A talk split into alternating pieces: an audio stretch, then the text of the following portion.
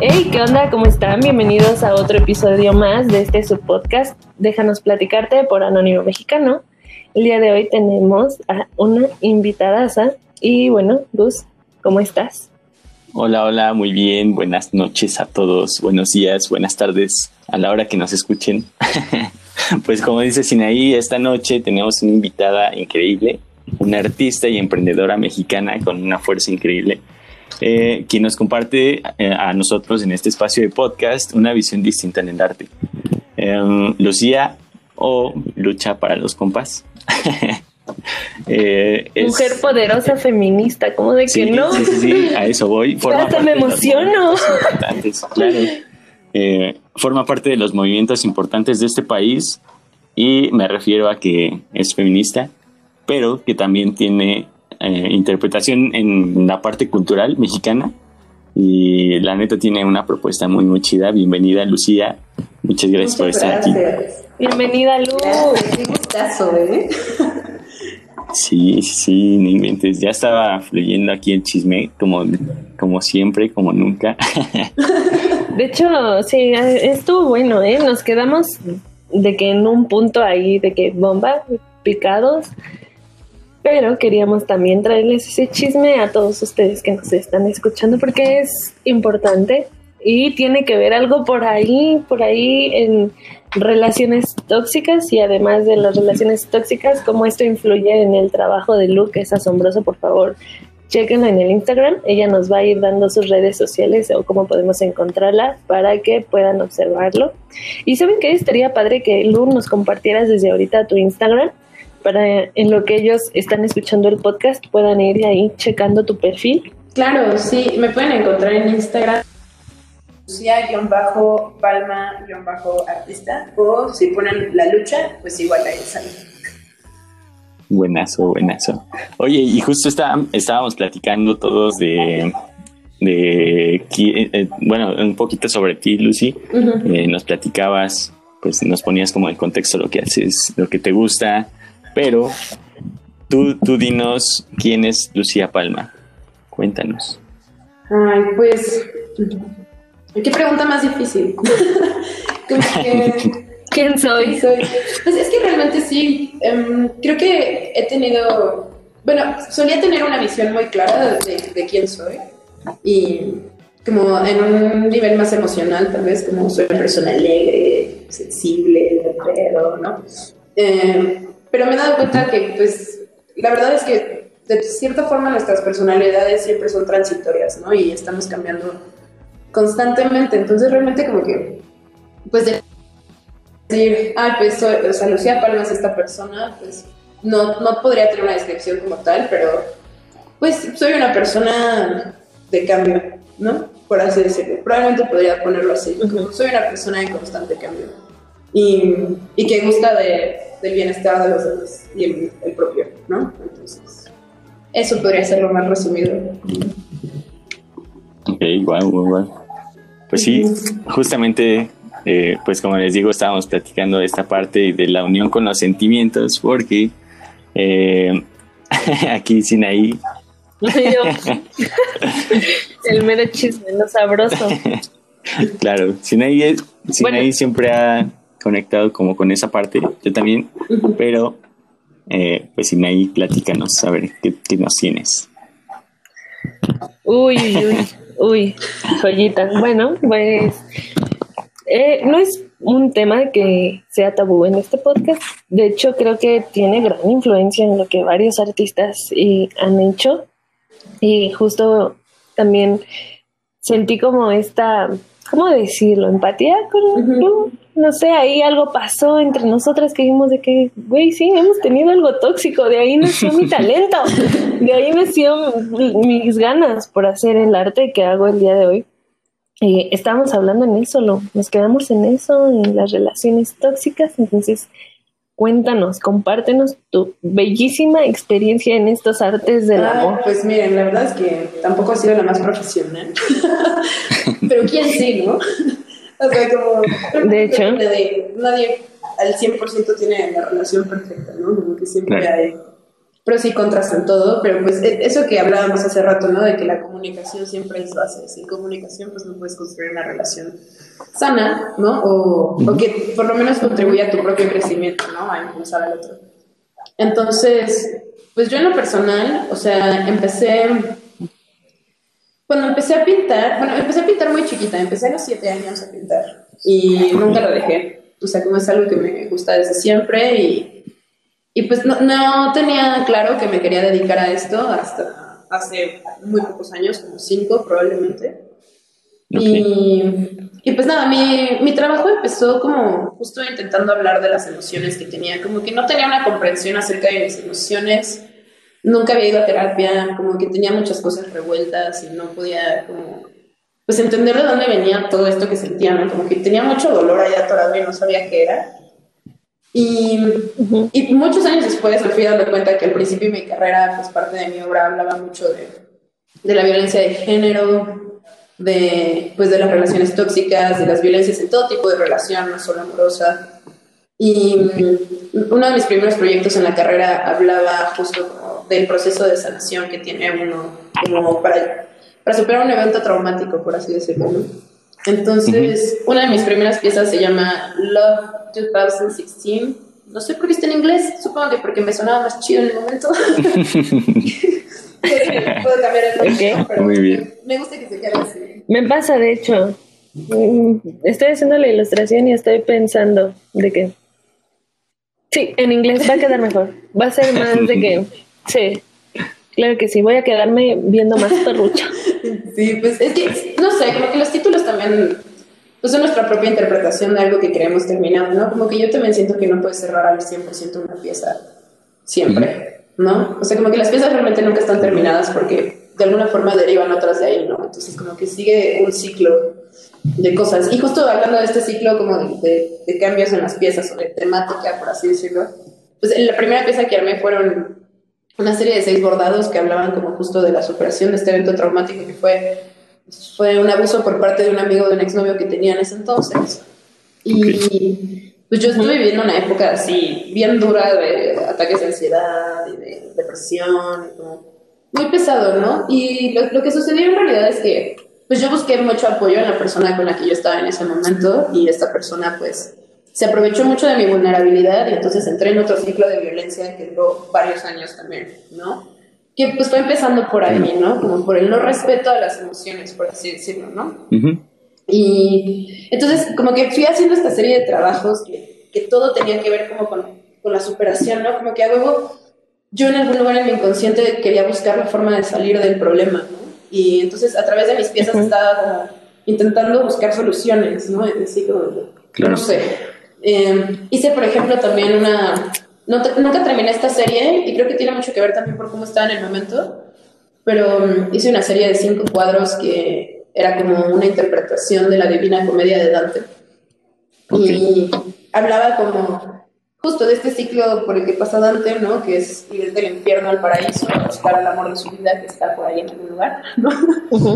Y pues en mi interpretación de, como metafórica de la novela, pues para mí era como pues el amor de mi vida que estoy buscando en el paraíso soy yo, en mi bienestar.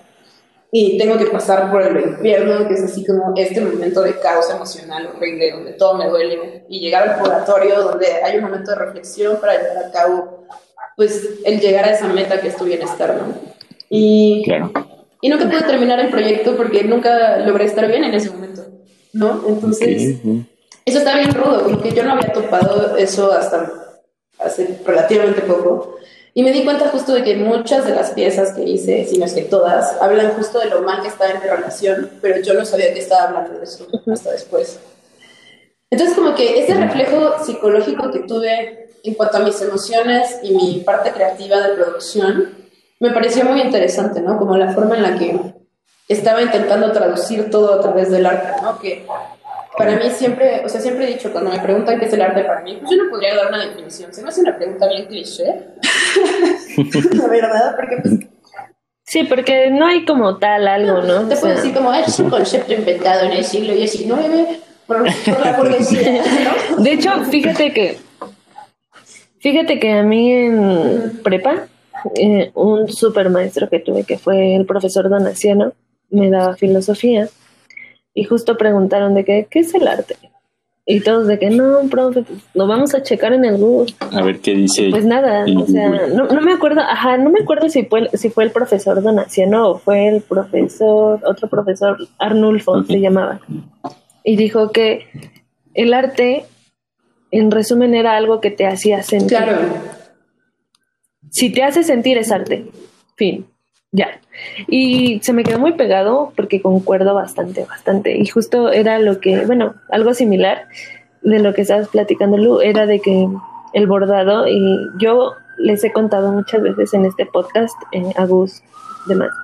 Yo empecé a ilustrar por un corazón roto, porque me rompieron el corazón de una forma terrible. De verdad, Sinaí se murió completamente, se murió porque traicionaron mi confianza durísimo y me, como que me echaron a pelear con otras mujeres, ¿sabes?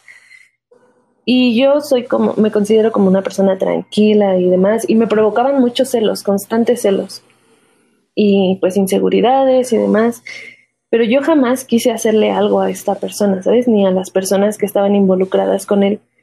Dije, bueno, o sea, yo no me puedo quedar con esto, o sea, yo no encontraba cómo salir y de verdad me sentía muy mal. Y tuve justo a Perrito, maldito Perrito, no sé si lo ubicas, es ilustrador. Búscalo, es joya. Y era mi maestro. Y ese día llegó de que, bueno, chavos, les voy a, les voy a enseñar a ilustrar. y todos de que, ¿sabes? Como de que, no. Y yo dije de que, pues ni sé dibujar, ¿no? O sea, ¿para qué le hago al cuento? No sé dibujar. Me dijo, es que no es necesario que sepas. Y yo de que, ¿cómo no? O sea, es ilustración, o sea, y mi primera ilustración eh, justo habla de esto, ¿no? De la persona que me rompió el corazón durísimo. Y justo es lo que decías, ¿eh? un reflejo de cómo Sinaí se sentía en estos momentos, porque es una canción que habla justo de el, el ¿qué? El cielo es más soleado cuando las nubes se van. Y justo así me sentía y hay de que lluviecita en la ilustración y está terrible, o sea, es una ilustración muy mala, pero con mucho sentimiento porque quizás fueron las primeras que hice. Mis ilustraciones siguen siendo raras porque tienen más sentimiento que calidad, pero y justo pasó, fue todo un proceso, seguí ilustrándolo, seguí ilustrando, ilustrando, ilustrando, ilustrando. Y entonces, un año después de esto, sin ahí ya de que feminista, de que porque cambió todo. Te digo, yo me morí y volví a nacer en tanto maquillaje, en tanto mi forma de vestir. Dije, bueno, estoy cansada de estar triste, estoy... Tú, Lucía, no eres mi competencia, eres mi compañera, ¿sabes? Yo jamás voy a pelear contra Lucía, jamás. Y empecé a abordar, después empecé a abordar y yo creía que ya estaba bien porque yo trato todos estos temas en las ilustraciones de las relaciones tóxicas, de los amores tóxicos, de la salud emocional, la salud psicológica, porque siento que es quizás lo que necesito decirle a las personas. No sé si a ti te pasa. No, y, y estoy totalmente de acuerdo. Quisiera retomar una cosa que dijiste. Dale, dale, dale, dale. he aprendido durante todo este tiempo que la calidad del arte no está en una técnica, sino que realmente está en, la honestidad que puedes tener con tu espectador y contigo mismo al momento de crearla. Entonces, cuando dices como, pues igual no tiene calidad, pero sí tiene sentimiento, pues es que... Le meto mucho sentimiento. La está en el sentimiento, no en lo que estás... No, no lo que estás viendo visualmente per se, ¿no? Entonces pues eso, como que me gustaría retomar eso, porque creo que hay una idea muy errónea acerca de, de como la cuestión técnica, y eso ya es una, una idea súper europeizada, así de ah, la academia y todo tiene que ser así, perfecto. y pues no, no manches, hay un buen de ilustradores increíbles que hacen así, pura tontería. Visual. Yo, yo, yo hago tonterías, amigos, por favor. No se tomen a pecho mis ilustraciones, por favor. No, sí, saben que sí, pensándolo bien, sí, porque si ven alguna ilustración mía, eso me pasó con las de Luke que estaba viendo ahorita, tus fotos y la merch, que justo te comenté, el sticker. Sí, tomen, sí, sí tómenselas en serio, porque sí son sentimientos, cañón. Son sentimientos de colores y trazos y demás. Y por ejemplo, ahorita hay en el perfil de Lu un sticker. Es una mujer desnuda que está hecha bolita. Forma parte de un corazón. Me encantó. Ajá, o sea, me encantó porque me reflejó, no sé, te voy a dar mi punto de vista de yo viéndolo, no sé qué, qué estuviera, qué estuvo, qué estaba pasando en la mente de Lucía en esos momentos, no sé. Pero yo la veo y digo de que, ok, es una mujer fuerte, pero está desnuda y no desnuda a ropa, sino desnuda emocionalmente. ¿Así te sentías en ese momento? De que quizás un poco indefensa, como una onda así. Eso me Es muy interesante que lo menciones, porque justo esa, esa ilustración la empecé así en el momento más dulce de la relación que tenía, que terminó convirtiéndose en todo lo, como la parte negativa, si lo quieres ver, como mala onda de mala onda, ¿no? De, esa parte como de, de, pues no sé, siento que sí es dolida hasta cierto punto, ¿no? O sea, y no dolida en un mal sentido, simplemente es, pues ahí duele, ¿no? Entonces, e, es, muy interesante porque pues yo también la veo y, podría pensar mucho en estas cosas que sucedieron antes de eso, ¿no? Pero la veo y me recuerda una versión de mí que también me gusta, ¿no? Entonces, pues para mí representa mucho y justo como el hecho de que esté desnuda también eh, le da como hincapié de representar un tipo de vulnerabilidad. ¿Sabes? Como que no tienes que te está protegiendo, pero al mismo tiempo se está protegiendo ella misma. Entonces, como, no sé. Claro. Y está siendo valiente, ¿no? Al estar desnuda está siendo sí, valiente. Sí, claro. O sea, sí, sí, sí, estoy de acuerdo Y, y, justo, sí. sí, sí, sí. Lo que diga Lucía, lo repito aquí en el Lo que diga Lucía, sí, es, es verdad, me consta. Y forma... Justo Ajá. No, dime, dime, pues dime. Esta ilustración se llama Mujer Corazón, justo. Entonces, es porque parece un corazón, ¿no? Y, y eso yo no lo había notado hasta, hasta después, en realidad. O sea, no le había puesto nombre al grabado, porque es un grabado originalmente que hice en el 2015 y ha ido cambiando. O sea, un par de detallitos así. Porque, pues, como les digo, yo, yo considero que la obra nunca está realmente terminada, porque pues, siempre puedes seguirla transformando, ¿no? Claro. Y es que quizás ha ido cambiando porque Lucía ha ido cambiando. o sea, porque antes no tenía color y ahora tiene color. Y, o sea, sí, definitivamente. Y es eso, ¿no? Como el proceso de cambio. Que al final del día tu esencia también sigue siendo la misma, ¿no? De cierta forma ese dibujo a la base es la misma, pero sí hay una transformación igual, ¿no? Y hay una transformación en el mensaje también. Claro. Porque en el, y en lo que sientes al hacer los cambios, algo cambia. Y también lo pude haber desechado, también pude haber dicho como, ay, no, esto me recuerda a esto, ¿no? Pero no, pues también es creo que es parte, y, lo, hago de forma muy inconsciente, pero es parte como de ir perdonando cosas de mí también, ¿no? Y es que, ¿sabes qué, Lu? Estamos, creo, en una idea mala onda de, ay, no, es que quiero olvidar lo que pasó en el bonito año del 2018 en el que lloré y lloré, pero no, no olvides. Estamos en tiempos de sentir. Esas lágrimas. No.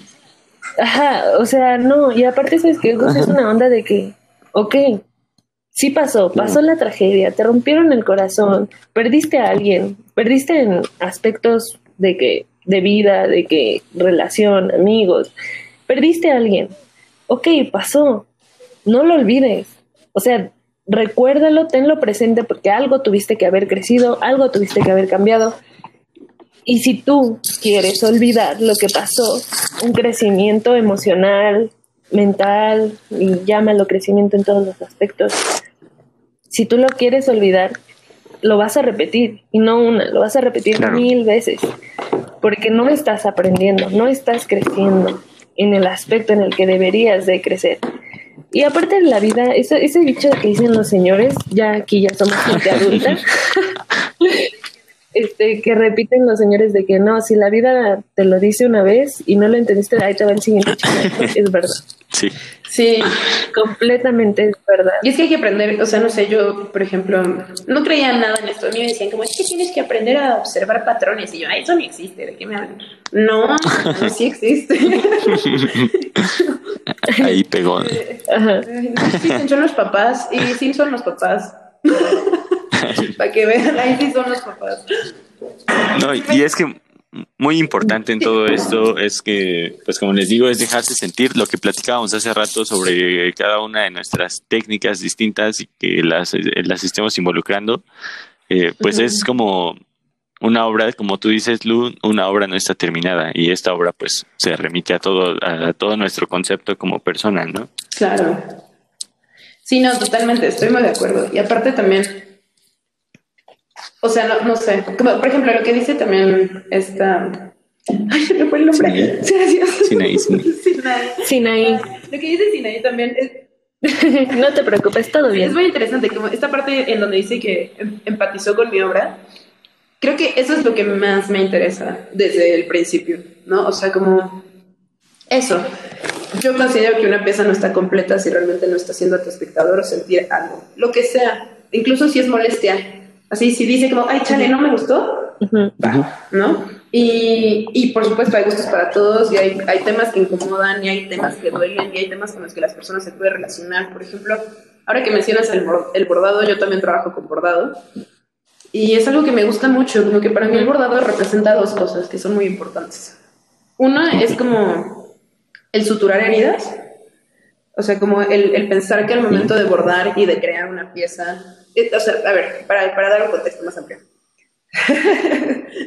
Va de nuevo, todos de nuevo. Tra- Ok, venga. En 2018, no es cierto, 2017 hice una serie de cuatro bordados que se dieron a partir de cuatro entrevistas que hice a cuatro chicas que fueron abusadas. Ok. La idea era como construir una, pues fue construir una entrevista en la cual me contaban la experiencia con todo el detalle posible, que fue duro, fue muy duro también escucharlo, la verdad. Yo venía saliendo de mi experiencia de abuso, como que la empatía fue demasiado, entonces no supe poner como ese muro donde tampoco me afectara a mí. No sé, aprendí muchas cosas de ese proyecto, la verdad. Pero Wow. bueno, fuera de esto, como que también, Ujú. eh, pues eran historias muy fuertes, ¿no? Entonces viene como en estas tres etapas que yo viví y que intenté como justo empatizar con estas niñas a partir de lo que yo había vivido también. Entonces era como, cuéntame tu historia, cuéntame quién eras antes del abuso, cuéntame quién fuiste después del abuso y de qué forma te has transformado hasta ahora, ¿no? Y, y eran cosas bien Ujú. fuertes, o sea, como, no sé, justo, o sea, son experiencias que te pueden tirar a la mierda, son cosas que, que no necesariamente le, le puedes decir a tu familia, son cosas, o sea, como esta idea, por ejemplo, había una chica que me decía, pues es que llegué y le conté a mi mamá y mi mamá me dijo como, no, pues prende una veladora y reza, pues así te tocó. Inventes, qué cruel. ¿Qué? entonces, o sea, como no, sé, yo, yo No. conté con el apoyo de mis papás, mi mamá me consiguió un terapeuta, o sea, como que también me doy cuenta de que pues soy una persona muy afortunada, ¿no? Y, y, y crecí rodeada de mucho amor, entonces como que también creo que estoy en una constante búsqueda de poder transmitir ese amor a personas que pues no sienten ese apoyo, ¿no? Y puede ser frustrante, la verdad. Entonces, como que estas piezas se fueron dando y me gustó llamarles eh, retratos emocionales.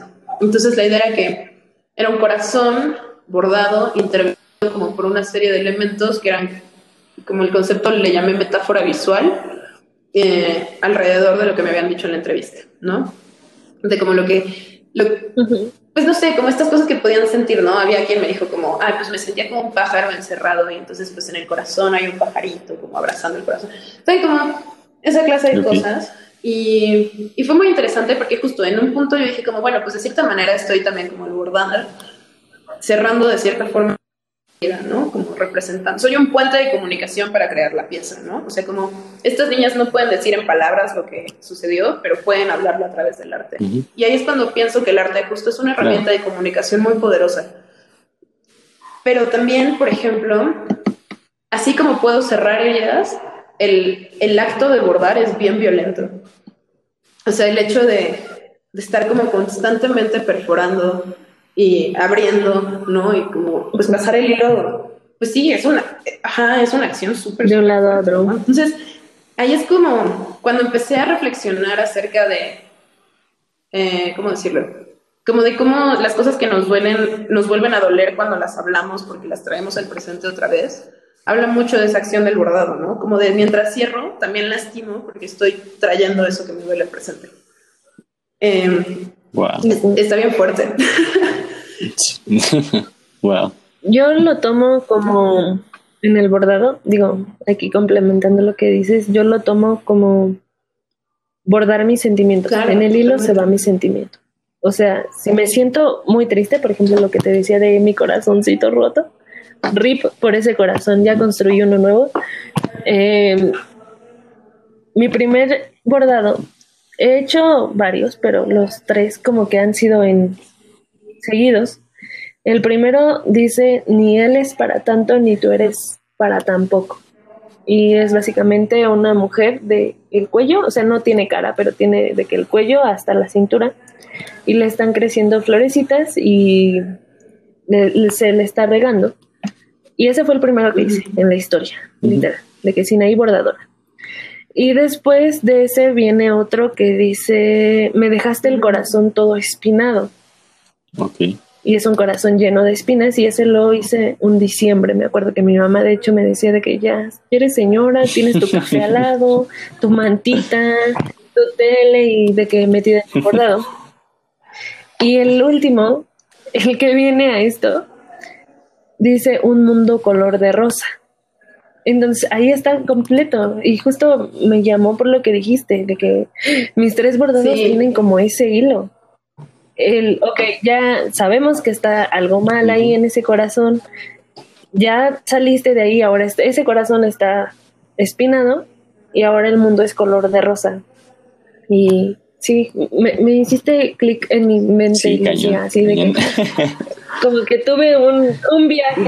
es que, eso, como que tenemos a, o sea, no sé, como tomamos decisiones muy, muy inconscientes de repente y no, no las topamos hasta después. Como que creo que parte importante también de la producción artística es empezar a darte cuenta de esos propios patrones que tienes tú en cuanto a lo que estás intentando expresar con lo que haces.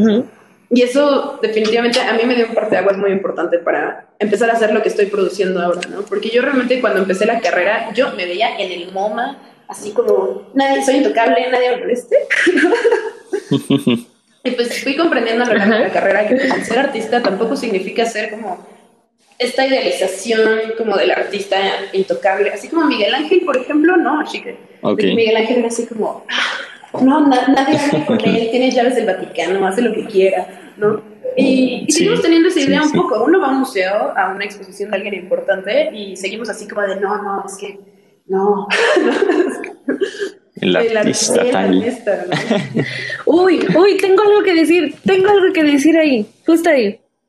Haz de cuenta que el chico este, el que me rompió el corazón, le vamos a poner, uh, invéntense un nombre para no estar diciendo de que el chico este, le vamos a poner, Gustavo que le ponga el nombre, Gustavo que le ponga el nombre. Dice que Paquito, Paquito está bueno. Paquito, Paquito Cabeza. Paquito Cabeza resulta de que no sé qué se le cruzó en la mente y empezó a salir con una niña que ilustraba y que le gusta el arte y que es fan de Van Gogh y que le gusta mucho la música y le gusta ir a museos y le gusta ir a exposiciones y le... no sé qué tenía Paquito cabeza en la cabeza que dijo esto es una buena idea o sea no tiene futuro pero es una buena idea. Entonces un día de que le dije bueno pues necesito ir a Lumen porque necesito un sketchbook y me dijo de que ah, ¿sabes de qué? Y yo de que de ahí ya empecé a sentir como una vibra medio extraña y yo muy feliz escogiendo mi sketchbook. Y de que, no sé, será bueno un Fabriano y demás. Y voltea bien enojado, Lucía. O sea, de verdad, yo no sé dónde tenía la cabeza volteada y me dice, no me gusta nada de esto. Y yo de qué. Ok. ¿Por? Me dijo, es que el arte es para gente mamona. Odio el arte con todo mi ser. Y yo de pues no lo veas. O sea, no, me dijo, no, odio el arte, odio la, o sea, odio esa música, la música que te gusta, las pinturas es para gente mamona, odio ir a los museos y es de que, Paquito, ¿qué me estás diciendo, Paquito? Entonces, imagínate que después esta niña empieza a ilustrar, o sea, la niña soy yo, empieza a ilustrar, empieza a hacer de que, pues yo siempre he estado muy, o sea, era área 4, o sea, no puedes pedirme mucho, ¿sabes? Ajá, sí, de que, pues, y aparte de todo, no sé, o sea, es muy cliché, y creo que ya lo he dicho varias veces aquí, pero de que yo era emo, o sea, de que emo. Y los emos tendemos a, tendemos, a sentir de que mucho, ¿sabes? Somos personas que sentimos mucho y de que estamos ciertamente inclinados como a estas cosas del arte y aparte me encantaba la historia del arte, me gusta leer y demás. Y este men de que no, es que es una basura.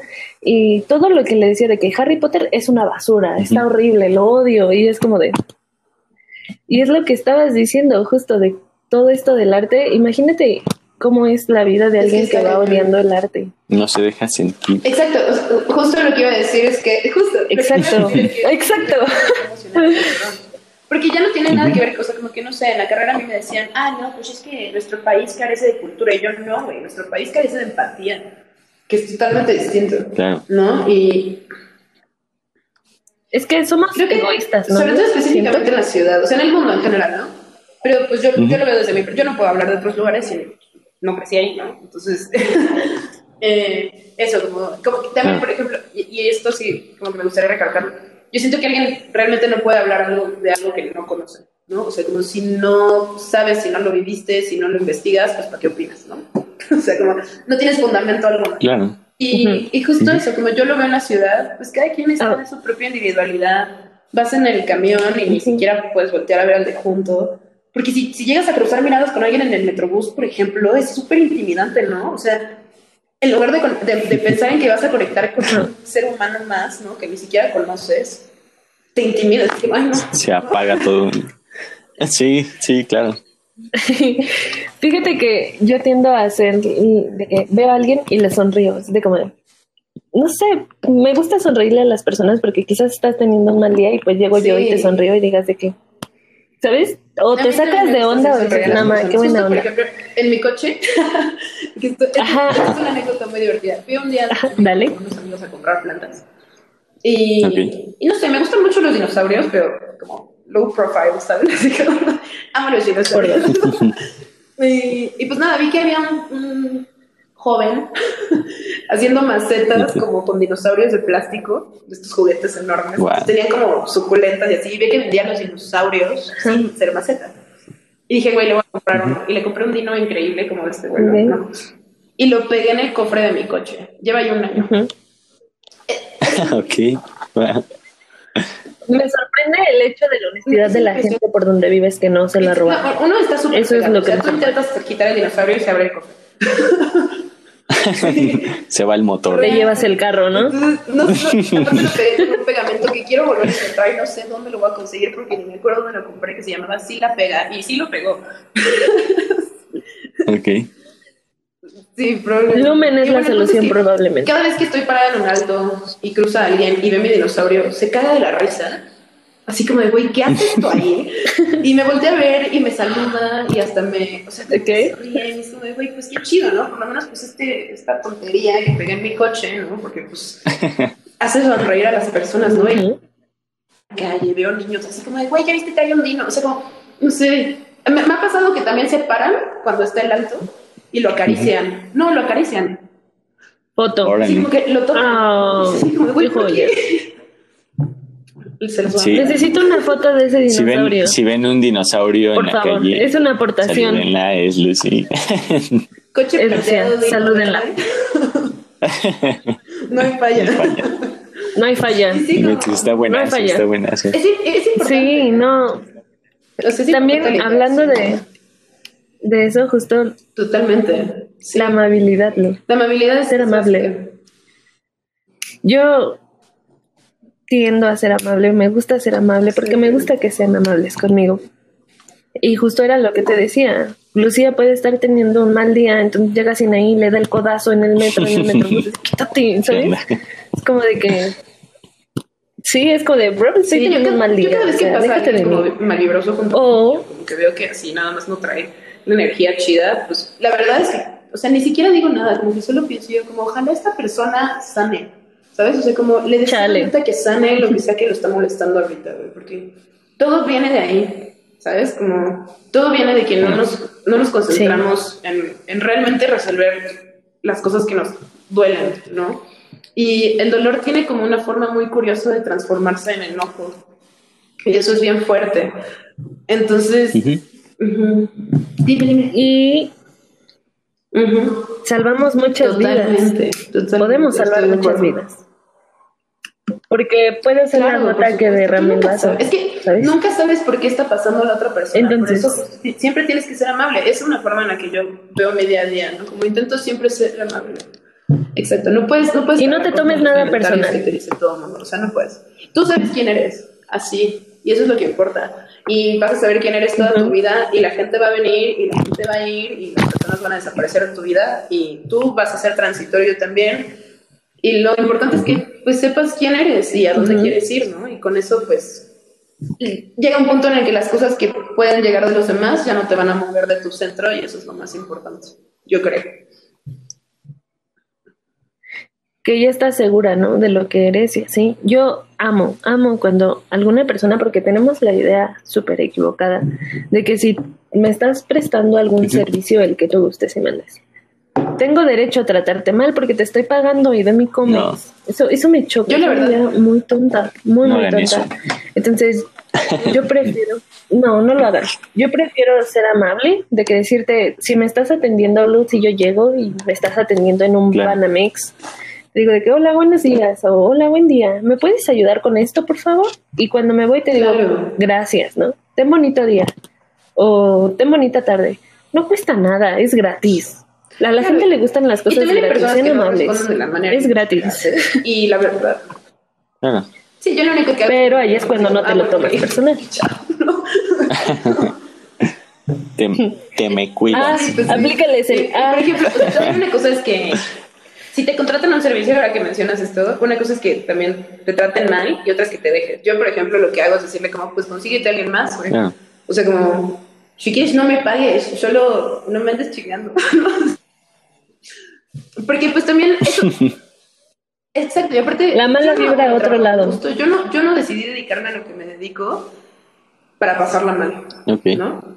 Entonces, puedo, puedo pasarla mal en el sentido de que oh, me está doliendo algo bien cabrón y lo tengo que sacar, pero no pasarla mal porque, porque me siento presionada por hacer algo que me gusta hacer, ¿no?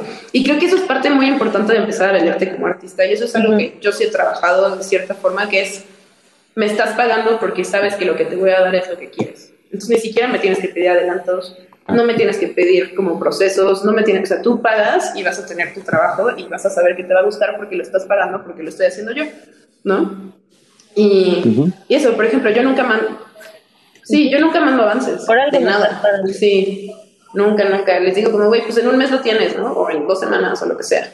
Y, y ya, o sea, es como, güey, ahí está, ¿no? Sí, es bien importante, como que también he aprendido a que hay gustos para todo, ¿no? Y siempre hay que adaptarse, también como que no puedes solo cerrarte así de solo voy a hacer estas cosas, porque también parte de ser artista es como esa, esa esencia que, ajá, o, o, esa necesidad de evolución, todo, ¿no? Como puedes hacer lo que sea. Aparte de que somos súper perceptivos. y es bien bonito. En todo. Es, es muy chulo.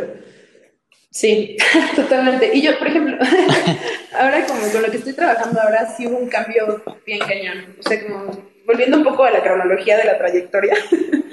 eh, sí. a, a, lo que veníamos, perdón. Siempre. Eh, pero... Está bien, aquí está fresco todo esto. Pues no sé, justo 2017 fue cuando hice estas piezas. Yo las, las expuse en una okay. galería eh, que acababa de abrir en Las Águilas que se llamaba School Gallery y pues no sé, medio fresón, la verdad, como que las personas que fueron no entendieron de lo que estaba hablando, así como yo de, pues estoy hablando de niñas abusadas, ¿no? Y la banda pues le dio la pálida, ¿no? claro. viajaron, como que no es algo de lo que se hable, ¿no? Y, y me habían tenido la intención varias personas de comprarme las piezas y no las compraron cuando les expliqué uh -huh. de qué trataban. Eso está bien fuerte, por ejemplo, también. Y obviamente sí. a mí tampoco me gustaría tener un bordado que representa la historia de una violación en la sala de mi casa, ¿no? Y en ese momento me di cuenta claro. de que no puedes beneficiarte económicamente claro. de todo el arte que haces. Y esas piezas nunca me pertenecieron a mí porque no eran mi historia. Entonces, pues lo que hice fue darle cada bordado a cada una de las niñas y me despedí de eso, ¿no? O sea, como que me di cuenta de que yo solo fui el puente de traducción, por así decirlo, como visual de lo que estaban sintiendo, ¿no? Entonces, y después de eso fue muy difícil volver como a la producción artística, porque realmente sí fue algo que me lastimó mucho. Yo estaba en un mal momento en mi relación, yo seguía con esta persona horrible uh -huh. y la violencia solo. Sí. No lo hagan, quienes no, no, no, lo hagan, váyanse la primera. El primer foco rojo es el único que tienen que tener. Claro. Sí, fíjate que justo de lo que te decía de lo que pasó en Lumen con Paquito Cabeza, fue en nuestra primera de que cita, ¿sabes? De que para empezar me llevó a unos tacos que no me gustaban. O sea, de que yo estaba sufriendo ahí y de que él presionándome porque como súper lento, súper lento y él de que así. Y me presionó y yo de que no me gustaban, o sea, él ya sabía que no me gustaban y aún así me llevó ahí. Y yo pasándome los tacos con agua de horchata y de que, ¿sabes? Y pasamos después al lumen y esa fue la primera, ahora que lo pienso, fue un red flag, durísimo, un foco rojo y la cosa que supe que yo me tenía que ir de ahí fue cuando me estábamos discutiendo y volteó y me dijo, él era más alto que yo, y me dijo de que te callas o te parto tu madre. Y dije de que me quedé congelada, o sea, yo dije de que, y, me puse a pensar y dije, bueno, ok, si me pega en estos momentos de que hay gente a mi alrededor, me, me van a defender, pero, o sea, en lo que me puse a pensar en cómo puedo defenderme si algo pasa, dije, tengo que irme de aquí y justo llegué a clase y le conté a un maestro, le dije, es que acaba de pasar esto, me dijo esto. Y me dijo de que, bueno, Sinaín, este, ¿qué estás haciendo ahí? Claro. O sea, ya vete, por favor, ya vete. Y claro, pues eso quieras que no, también es un abuso. No me pegó, pero ¿qué te asegura de que no claro, me hubiera sigue ahí la agresión. Claro, y, y aparte de la violencia semana siempre va creciendo, ¿no? O sea, como que uno piensa que puede frenar la violencia. Y eso fue lo que me pasó. Yo viví una relación abusiva donde, pues, donde me golpeaban, ¿no? Y, y pues a mí me golpeaban, no sé, tres veces por semana, güey, cada fin de, de la verga, ¿no? Y lo único que me decía esta persona era como, no, pues es que si no me haces enojar no te pego, ¿no? Pero pues ya lo hacía enojar que pusiera el plumón aquí en lugar de acá, ¿no? pues como que la, tolera no, la tolerancia se volvió. No, no. Y pues yo no digo que la violencia se vea justificada. Yo no quiero decir que esta persona era. Sí considero que era un misógino, sí considero que tenía actitudes machistas, pero tampoco puedo decir que llegaba directamente a violentarme. Siempre tenía que haber como un contexto donde se abriera la puerta para poder violentar, ¿no? Y, y llegó un punto en el que yo también pues me sentí como muy, pues eso, como súper indefensa de no saber qué hacer, ¿no? Y, y llegó un punto en el que yo también pues empecé a defenderme, ¿no? Entonces, Ok.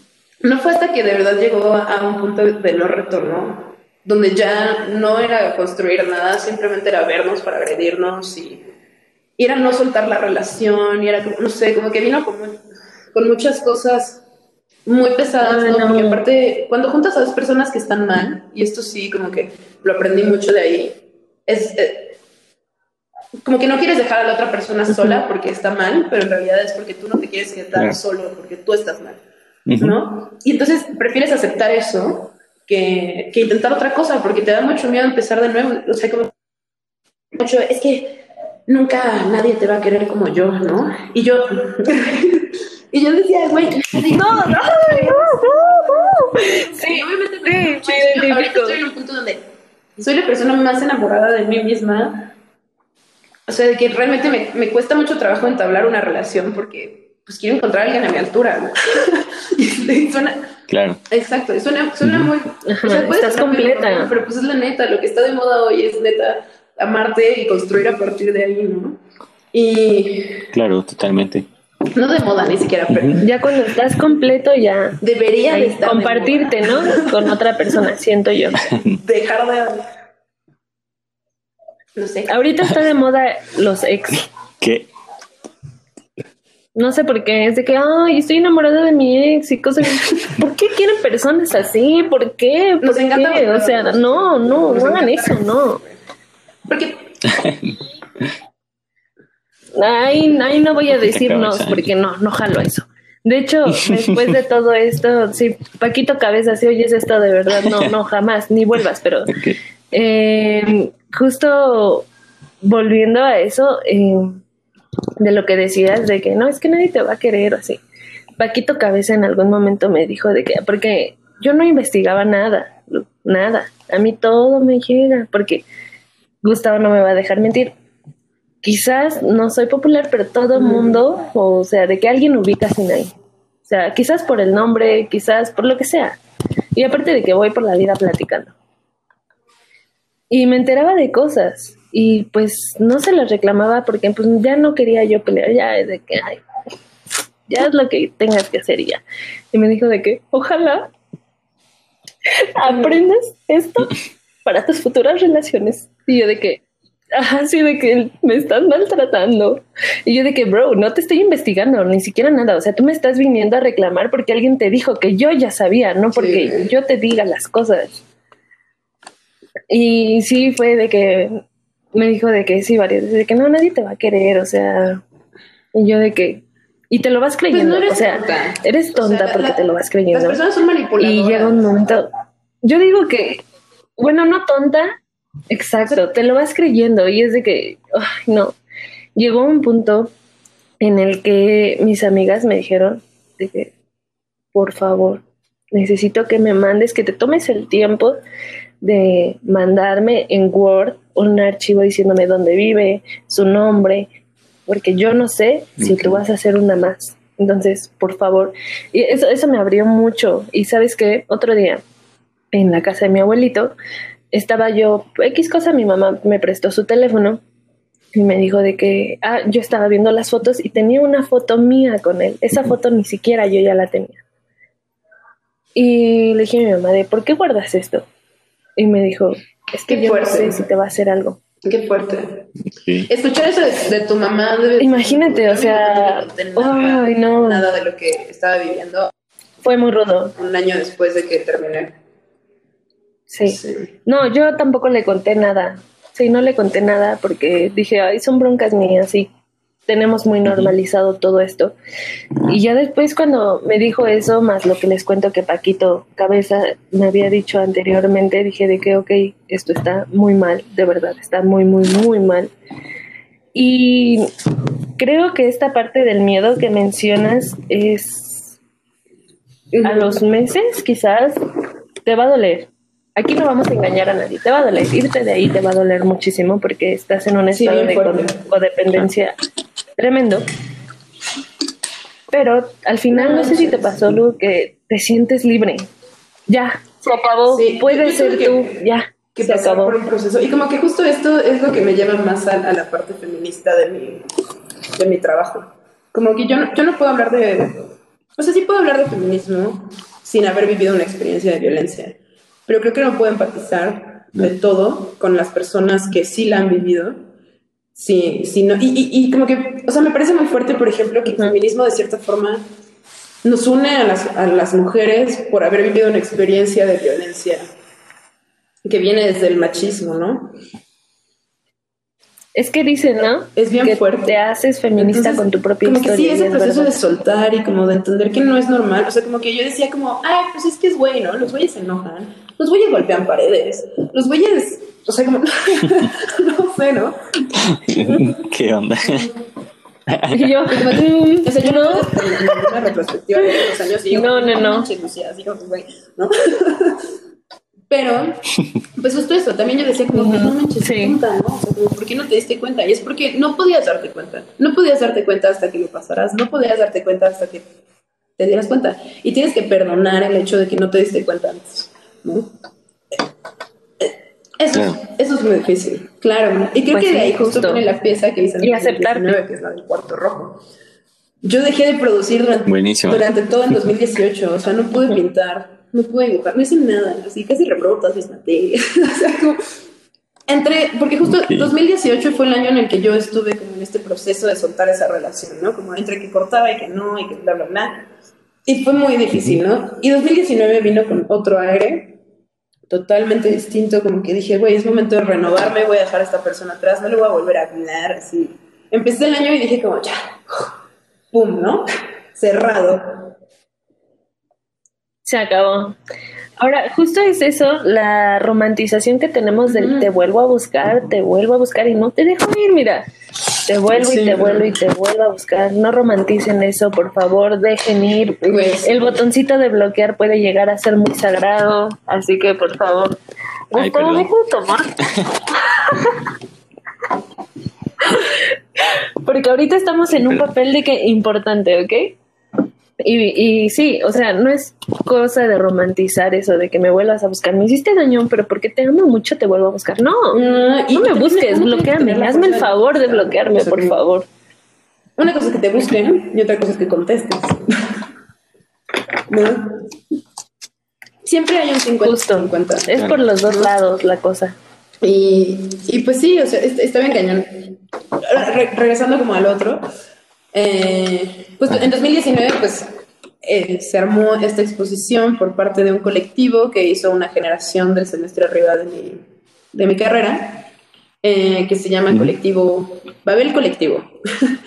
y este me tocó participar en el Babel 4, fueron cuatro años que lo hicieron y, o sea, pues sí, los cuatro años de la carrera, yo supongo. Y la idea es justo como que intervenían casas que iban a ser demolidas y nos daban un cuarto de la casa a cada artista para hacer con él lo que quisiéramos. Y yo dije, ¿qué voy a hacer? O sea, como que escogí un cuarto que no tenía ni siquiera como cable para foco, nada, no, no había luz, no nada, ¿no? El, techo estaba así perfecto, las paredes todo súper bien. Y dije, ¿qué voy a hacer con este lugar? como no tengo ni idea de qué, de qué, de qué voy a hablar, nada, ¿no? Y dije como, bueno, voy a dejarlo que que fluya, ¿no? Poquito a poco y ver qué, qué tengo que decir, ¿no? Y claro. tenía muchas, muchas, muchas, muchas ganas de poder hablar de como esta experiencia de, de violencia con esta persona, ¿no?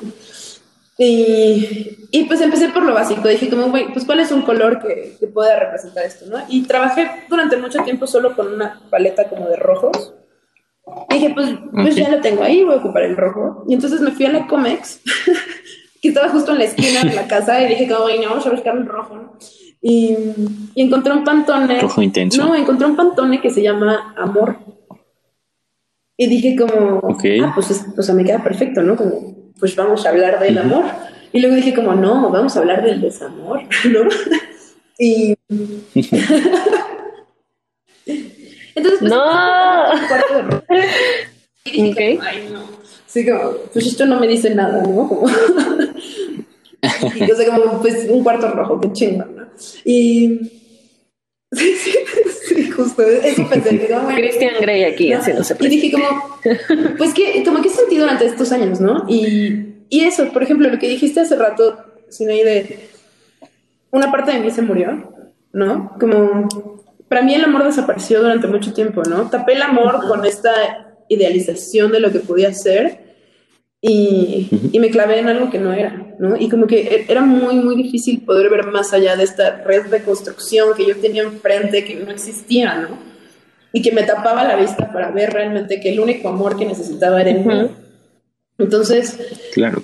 Pues lo que hice fue, eh, y esto lo, lo, lo hablo como debí de haberlo registrado, la verdad. Pero bueno, no me di cuenta hasta después y uno aprende de las piezas siempre.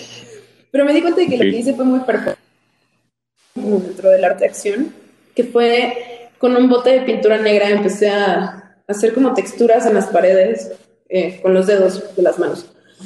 Entonces, pues me aventé un mes diario, así horas en el cuarto, así raspando la pared.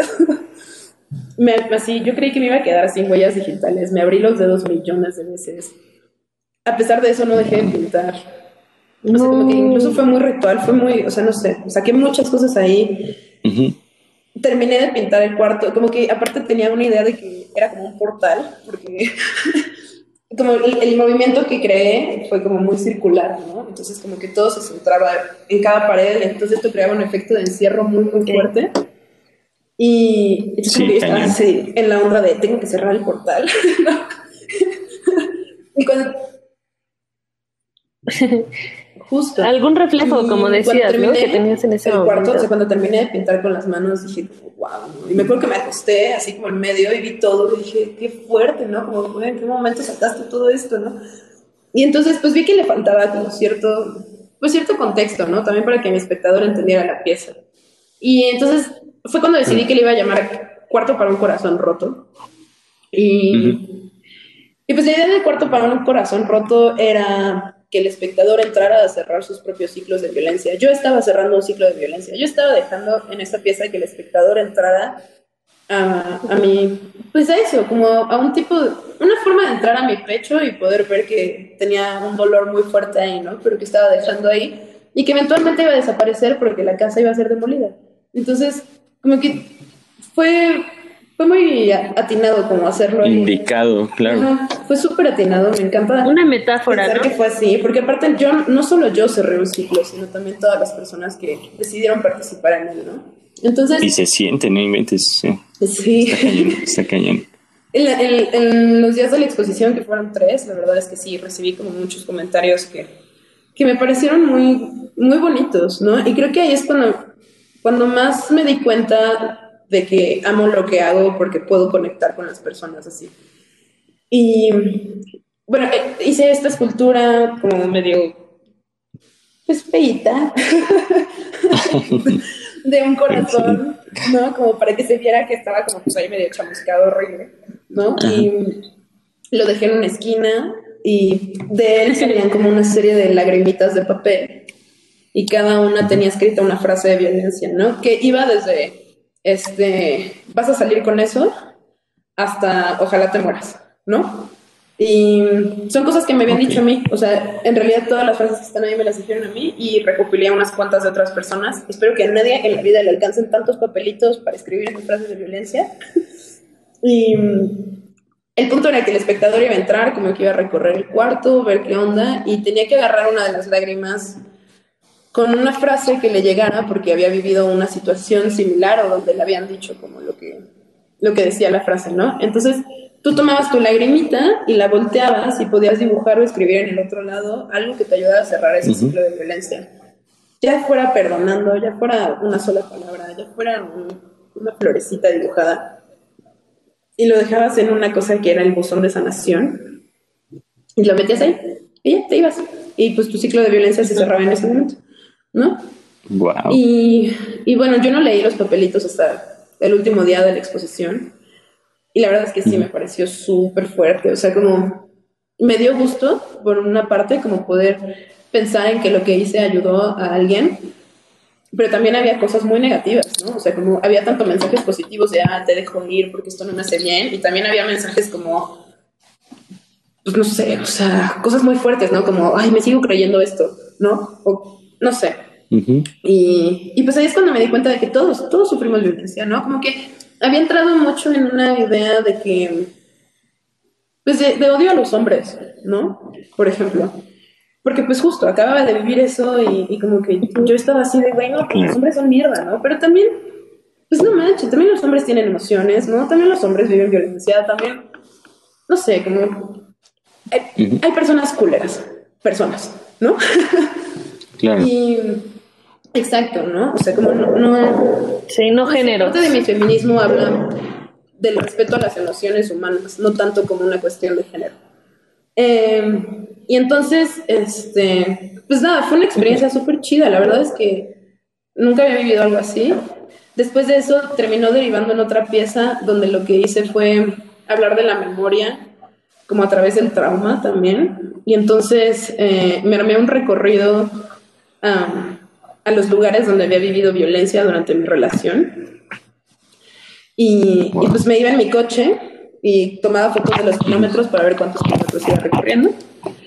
Y el tiempo que tardaba en llegar al lugar, o sea, sin usar ningún tipo de aplicación, todo como a partir de lo que recordaba de los caminos. Entonces me perdí un chingo y así. Pero también como que hablaba mucho de lo que inviertes en una relación, ¿sabes? Como el tiempo, la distancia, como... Y que al final del día pues no estás recibiendo nada también, ¿no? Entonces, pues lo que hacía era llegar a estos lugares y me paraba fuera de las casas o del lugar y me embarraba como sangre falsa y me tomaba una foto, ¿no?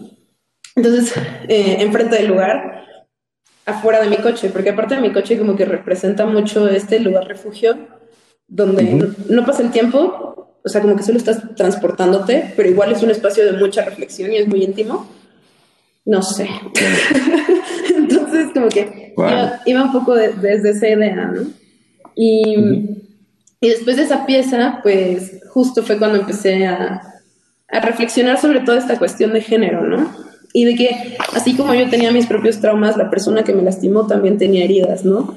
Entonces como que, no sé, empecé a reflexionar acerca de, de cómo eso, cómo cada quien nos pica botones de distintas formas y dependiendo con quién nos relacionamos, podemos llegar a ser o muy chidos o muy tóxicos.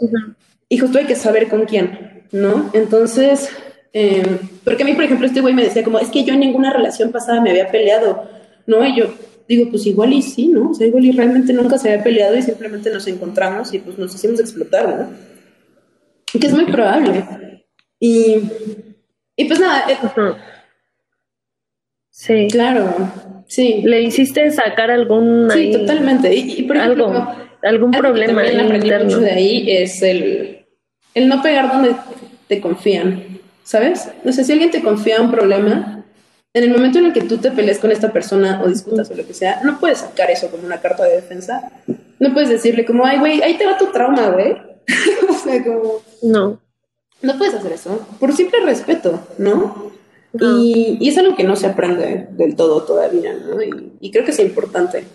Entonces, como volviendo a esta línea un poco, eh, pues empezó mi producción justo con la cuarentena. Creo que empecé a pensar mucho en mis relaciones, ¿no? Y en la forma en la que interactúo con las personas y en, en Ok. a quién quiero cuidar, a quién me aporta, a quién no, quién, a quién le aporto también, ¿no? O sea, como porque igual y puedo solo estar presente en la vida de alguien, pero realmente ni siquiera hay interés en que esté ahí, ¿no?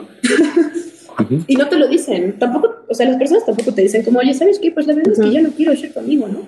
o sea, como... Sí. Sí.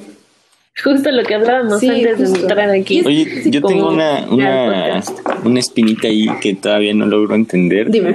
Ah, últimamente he estado viendo como tu trabajo a, a que haces como muchas curvas y de hecho también par- participé en una dinámica que hiciste de intervenir una foto.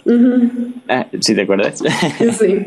Entonces, eh, pues esa parte se me hace muy interesante porque eh, para ti, ¿qué sentido tiene todas este, estas corrientes de energía que ahora has canalizado de alguna manera y que las proyectas a tus obras, pero no solo en este tipo de intervenciones, sino también en, tus, eh, en el body paint que, hiciste?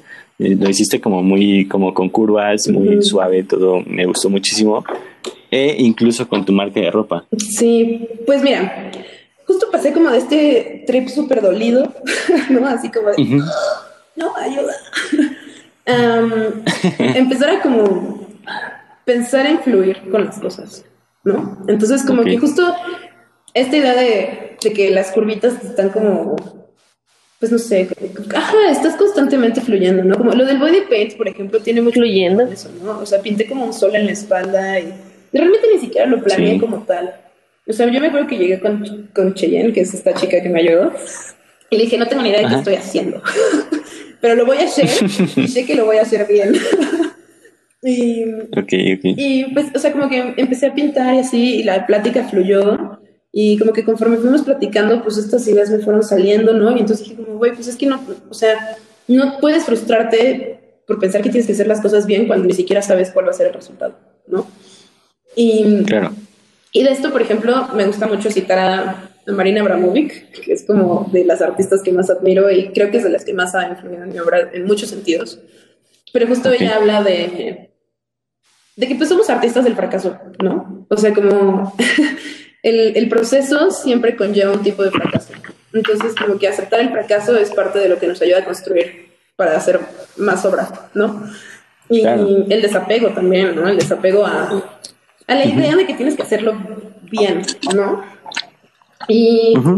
y justo como en esta fluidez y todo ese asunto, pues decidí empezar a hablar también un poco desde mí, mi propio empoderamiento y cómo, cómo he intentado crecer, ¿no? Porque es un trabajo que evidentemente no he terminado, que sigo como llevando a cabo. Hay muchas cosas del pasado que obviamente me lastiman, ¿no? Pero como que también me di cuenta de que hay muchas cosas que nos lastiman a todos. Y, y es justo ahí como el punto al que quiero llegar, ¿no? Como el, el, el poder empatizar con las personas es, es algo muy poderoso. O sea. Sí, totalmente. Y por ejemplo, de las últimas ilustraciones que he subido, o sea, por ejemplo, no sé, como que me decían como, no, es que tienes que subir tus ilustraciones a una hora específica para que tus seguidores las vean. Sí. Y yo como, no, güey, si estoy triste a las 3 de la mañana y me pongo a dibujar y está terminada, a esa hora lo voy a subir, porque a esa hora es a la hora en la que las personas que se sienten como yo van a estar despiertas, güey. Entonces, Claro. Claro. Y claro. ese, ese es, es el club del insomnio, a mí me encanta. o sea, como... Ajá. Ok, ok. ¿Ves, Gustavo? Yo ayer justo terminé una ilustración a las 2 de la mañana. Justo, es que soy bien nochera, pero bien Es que están nochera, jovencitas. pero es que es cuando más me fluye todo, me gira el ratón más en la madrugada. Ay, oye al señor. Pero, o sea, sí, es verdad. O sea, en, en la noche te fluyen las ideas, los sentimientos, y justo estoy de que soy alguien muy visual, no soy Sí, chismosa, tiene el- soy visual. Tu anillo tiene forma de luna y tu brazo tiene un tatuaje de luna. Y quiero que sepas que soy amante de la luna, porque yo también tengo mira, mi collar de luna por ahí. recuerda a mi mamá. ¿Por qué la luna? O sea, primero la piedra luna, ¿Por que la tengo en el anillo, pues es de las piedras que más me gustan Ok. Y luego cuando yo era chiquita, mi mamá me leía poemas de Lorca, de Federico García Lorca. Y Lorca justo tiene un poema, La Luna, que pues es bien bonito. y me lo cantaba. Y entonces como que desde entonces, pues, para mí la luna representa a mi mamá, pero también últimamente, o sea, como que he intentado juntarme también con mujeres que, que van más hacia como una raíz esotérica un poco y como a esa parte, como de, sí, como de un tipo de aquelarre contemporáneo, por así decirlo. Sí, las brujas modernas. Ok. Buena Brujas. claro. Y que Brujas buena onda. Ok. Empecé a ir a estos círculos de mujeres Ujú. con estas amigas, donde no me, o sea, como que había Ok. visto muchos círculos de mujeres donde cobran, como por entrada y así. Y como que, como que yo creo que estos espacios donde hablar libremente sin ser juzgada no Ujú. tienen por qué tener fines de lucro, ¿no?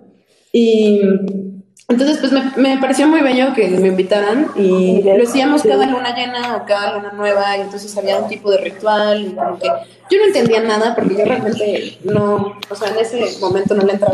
Es que eso fue hace como un año.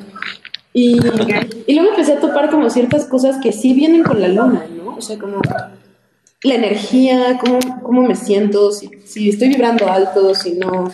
Por ejemplo, me di cuenta de que me llega mi menstruación cada luna llena y eso está loquísimo, así como que no había topado nunca eso. y, Wow, y ahora que lo topo siempre es así como, o sea, si ya siento que me va a bajar, digo, "Mm, ya va a ser luna llena. sí, Qué interesante poder, la verdad. Lo envidio en estos momentos. Es la luna y el sol, precisamente porque eh, para mí es balance y equilibrio. Y la luna, tengo una ilustración, de hecho, puedes verla ahí en mi perfil. De que, sí, sí, dale, dale, el chisme. Eh, justo le agradecí a la luna muchas cosas porque para mí es maravillosa, ¿sabes? Es de que Ah, no sé, tiene mucha fuerza para mí la luna y siento que es para mí, ahí en la ilustración lo vas a ver. Me encanta, me encanta el texto. a ver, aquí está. ya Dale, dale, dale, Sí. dale. Está bien bonita, me encantan los El- colores y tiene corazoncitos.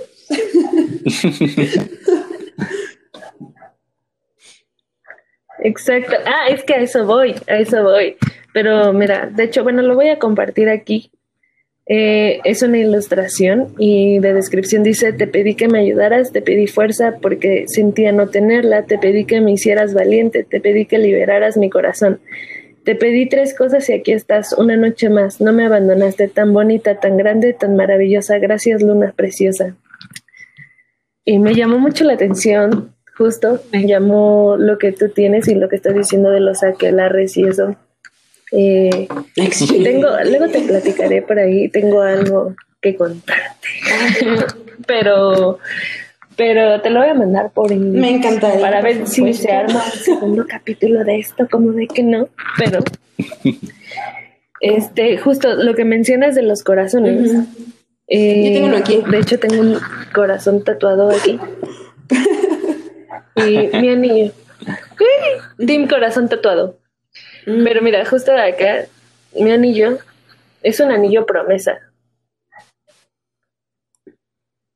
Y tú dirás, ay, la ya se va a casar o algo así. No, me lo- bueno, me lo auto regalé, podría decirse, en una promesa para mí misma. Y justo elegí el corazón porque en el momento en el que yo decidí ponerme este anillo, me prometí a mí misma que jamás me iba a dejar de amar por encima de alguien. Ni que jamás me iba a volver a fallar. Jamás. Ya no, no, no, no, no. Ya no andamos para eso. Y justo por eso mi luna tiene tiene corazoncitos, porque para mí el amor y todo eso es... Y está, está gracioso, ¿no? Lo que dices de que después de las relaciones tóxicas muchas veces sales como con odiando al amor. En realidad creo que yo nunca lo odié. Creo que no, ni tampoco odié a los hombres como tal. O sea, no. Me llegaron a dar miedo, lo confieso, de que volverles a confiar. Pero lo que dices es muy cierto, de que, y sí, como que hay personas o sea, justo mala onda, la empática de lo que onda. trabajo ahora también va de, pues, o sea, no, no, se, no se trata de que las mujeres, obviamente, obviamente, o sea, estoy muy de acuerdo con la lucha feminista, entiendo que están muy enojadas, entiendo que hay personas que han vivido cosas cabronas, ¿no? O sea, como yo, yo viví una experiencia, pero hay personas que viven esto diario y no tienen cómo hablar y, o sea, como entiendo, por supuesto, ¿no? Pero también como que hay que pensar en las raíces de, de todo lo que de todo lo que viene, ¿no? O sea, como justo esto, por ejemplo, que mencionaba de que el dolor se transforma en enojo. A los, a los hombres justo como que hay una, no sé, hay como una idea ahí en educación hacia los hombres donde no les permiten expresar sus emociones, donde es esta idea de los hombres no lloran, de este, tienes que portarte como un machito, tienes que, ¿sabes? Así como, Claro. el compórtate como macho me parece bien fuerte. Eh, es una frase que yo escuchaba mucho en la familia de mi papá, ¿no? Porque aparte soy la única niña Sí. de todos los primos en la familia de mi papá. Ok. Entonces, pues crecí con puro vato, ¿no? que, eso, que eso también yo creo que, no sé, me, sí, influye mucho, Ajá. ¿no? Y de verdad tengo muchas actitudes masculinas también. Influyó. Eso Me, me conflictuaba mucho hace, hace, hace varios años, ¿no? Ahora me encanta, por ejemplo, me encanta vestirme de hombre. es muy divertido, ¿no? Me hago bigote a veces. No, pero aparte de verdad me pongo bigote. me- Es súper cómoda la ropa, además. es muy divertido. Como que creo que pues, pues puedes jugar, ¿no? Siempre puedes estar jugando con tu personalidad y con lo Te que- la pasas bomba. Y nadie tiene por qué decirte nada. Es como, güey, pues no te pido tu opinión, ¿no? Entonces, Claro. y, y justo es eso, ¿no? Como no. Por ejemplo, justo ahorita acabo de abrir justo. aquí como mi lista de ideas. Tiendo a escribir mucho como las cosas que quiero hacer eh, en ilustraciones. Y tengo una cosa escrita aquí que dice: eh, acéptate a ti mismo hasta que las acciones de los otros no te muevan de tu centro. Y, y creo que eso es bien importante, porque aceptarte a ti mismo no es solo como de, ah, yo me veo muy bien, me encanta, me amo, voy a comer deli, ¿no? como aceptarte a ti mismo también es como, Ok. chale, soy bien enojona, chale, me tomo las cosas a pecho, chale, o sea, no, pero así soy, ¿no? Eso, ahora, no- Sí. no, nos podemos, no nos podemos como refu- refugiar en el así soy, sí, o sea, puedes decirlo, pero pues, ¿qué haces? Escudar en eso. para generar ese cambio. Claro. Porque de cierta forma, pues tampoco podemos, o sea, no sé, como a mí, la gente que a mí me dice, güey, así soy, yo como, chao. O sea, no, no te estás dando la oportunidad de cuestionarte, ¿no? Y eso impide un crecimiento. Justo. Entonces, Claro, justamente. por ejemplo, justo hablaba el otro día, alguien me dijo que por qué me llamo la lucha en Instagram. Ahí les va la historia. Bien, entonces. Miren, hay dos razones. De hecho, sí, de hecho, sí tenía duda de eso. ¿eh? Sí. Venga el chismecito. Lo tengo tatuado, me lo tatué hace poco. Y este, pues mira, principalmente yo durante la carrera tuve un compañero que es de Chile. Y como que, no sé, nuestra generación era súper revolucionaria, ¿sabes? Así como que nos tomábamos todo súper a pecho. Así de la situación en Latinoamérica, que México es una mierda, que el colo, que así, que los españoles llegaron a jodernos a todos, que, o sea, como, teníamos como estas ideas así de, no sé, nos dolía mucho todo lo que sucedía, ¿no? Y llegó un punto en el que yo, pues me metí mucho en la lucha feminista el año pasado, ¿no? Realmente yo no empecé a, a ser feminista como tal hasta hace un año, la verdad. Y, y no descubrí lo que era hasta que entré a, o sea, como descubrí lo que era en un Ok. sentido de empezar a leer al respecto, investigar, informarme, este, conocer opiniones diversas, ¿no? Como construir también mi propia versión del feminismo, porque pues hay muchas, muchas corrientes ya, ¿no? Y, y yo considero que el feminismo no es el grupo como tal, sino como la acción que llevas día a día con los demás. Sí. Es un, es un tipo de estilo de vida, por supuesto, o sea, no es... Como no es un estilo entrar de a vida, de punto, hecho. ¿No? Porque lo ponen así. Es como, ah, no, es que ya es feminista, ¿no? Ajá, sí, ya de que odia a los hombres, eso es de que base odia a los hombres, es, es lesbiana Sí, y también si o los cosas así, que tienen un estereotipo Pues, súper o sea, marcado y la verdad es de que no. Claro. Claro, también, o sea, puedes odiar. Está bien, es tu, pues es tu feminismo. Respetar la vida humana. Está bien. De cierta forma. ¿Sabes? O sea, como por ejemplo, a mí me pesa mucho que también el país, o sea, México específicamente, sí vive unas cifras de, de feminicidios bien cabrones, pero también hay mucha gente inocente que muere día a día, ¿no? En el país. Entonces, como que yo no quiero decir la típica frase de a los hombres también los matan, porque hay una diferencia entre el feminicidio y el genocidio general que vivimos en México, ¿no? Claro. Entonces, pues no es como a, a los hombres también los matan, pero sí hay una cifra de violencia general en el país que pues está bien cabrona, ¿no? Entonces, bueno, saltando de esto, la lucha. Em, pues la lucha viene de que justo este compañero me empezó a decir como cada vez que me desanimaba en el semestre porque entré mucho en lo del movimiento feminista, me decía, es que luchar es la lucha. Muy bien. Y, de repente mi generación me empezaba a decir cada, cada vez que tenía que entregar algún trabajo así como, luchar es la lucha. Y me empezó a motivar muchísimo, así como de, sí, ¿no? sí, lo estoy, güey. Y en un inicio pensé que era la lucha. Venga, sí, pues, claro que sí, como de que no. Por, por ser escuchada, por ¿Sabes? Como que en un inicio creí que el apodo de la lucha tenía que ver con mi lucha con el feminismo. Y realmente no me di cuenta hasta este año que, que la lucha tiene que ver con la lucha por estar bien. Y es la lucha diaria por mejorar, ¿no? Y como que justo creo que de eso habla completamente mi trabajo, ¿no? Así de, pues todos los días estamos luchando con una versión de nosotros mismos que ya no queremos, pero que tenemos que soltar para seguir creciendo. ¿no? Y, esa lucha que llevas dentro de ti, pues es súper caótica y es dolorosa y es pesada y está cabrona, pero es necesaria, ¿no? Entonces, puedes decidir aceptarla, o puedes decidir simplemente decir Nel y nunca cambiar y vivir con tus frustraciones y crear hijos traumatizados y, o sea, como, como que viene de muchas cosas, ¿no? Claro. Sí, sí, desemboca en mil cuestiones ahí que después ya no nada más te afectan a ti, sino te afectan a todo. como dices, a los sí, hijos, pues es que hasta forma yo parte de la hasta energía, los perros, o sea, Claro, tus totalmente. mascotas, de que Yo tengo una vecina que así, de verdad, yo no sé cómo, cómo puede vivir en ese estado emocional. Okay. Pero de que de verdad, o sea, no puede ser amable con nadie. Es impresionante. Impresionante. De que a mí hasta me dijo el otro día como, no, pues instruyete, aprende, entiende. Señora, ¿de qué me está hablando? ¿no? y como que de verdad la veo y digo, güey, pues pobre morra, ¿no? ¿Cómo puedes vivir así? Ah, obviamente algo pasa ahí, o sea, también tiene como 108 años, ¿no? Entonces como que también... Algo pasa ahí. yo, no, yo no quiero llegar a, a una edad como donde ya no puedo cambiar las cosas, ¿no? O sea, como donde ya ya definí tanto mi identidad, por así decirlo, que así va a ser, ¿no? Entonces como que también aprender a, aceptar como esta cuestión de la transitoriedad que nos decía, ¿no? Como de todo es transitorio, ¿no? Esto, este podcast eventualmente también va a acabar, nuestra vida va a acabar, nuestra carrera va a acabar. Claro. Todo va a acabar, ¿no? Y, y hice alguna vez una ilustración que todo. también entiendo que puede ser poco comprendida porque puede sonar negativa, pero al mismo tiempo tampoco lo es. Que decía, eh, All things that are loved shall be lost.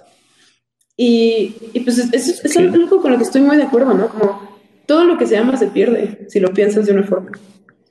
¿No? Y, y justo por eso creo que también hablo mucho como del aprovechar esos momentos de amor. Si tienes que decirle a alguien que lo quieres, se lo dices, ¿no? Y ya, o sea, pues ya lo sacaste tú de tu sistema, la opinión del otro ya no importa en el momento en el que tú lograste transmitir tus soluciones, ¿no? Y, o sea, obviamente importa, pero me refiero a, a como si tú necesitas sacarlo, pues lo haces por ti primero, ¿no? Todo siempre tiene que ser de alguna forma primero por tu bienestar.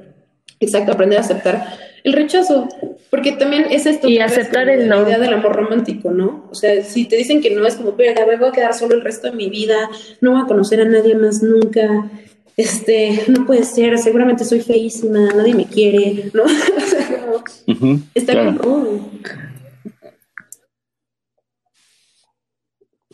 Que ahora está bien pensarlo, digo, siento que el amor propio es un, un, camino constante en el que a veces estás aquí, a veces estás acá y después despiertas, te sientes diosa, te sientes divina y después vuelves a decir, ay, como que hay días en los que no amanezco bonita, en los días en los que amanezco de que no, Claro, y- la cámara me odia y hay otros días en el que la cámara me ama, ¿sabes?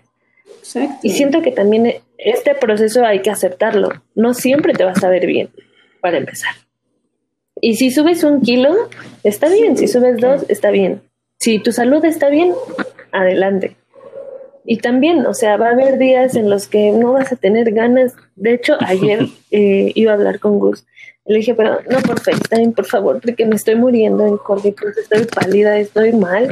Entonces siento que también no ser tan estricto contigo mismo en los que va a haber días en los que te vas a ver mal. El amor eh, propio también es sobre eso, el body positive es también sobre eso.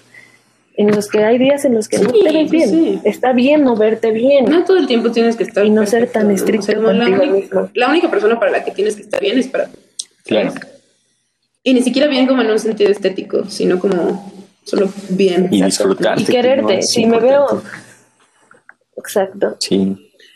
Sí, Ah, sí, justo, que te amas también. Bueno, debes de amarte pálida no sé, si con cólicos como, ay, te ves muy bien.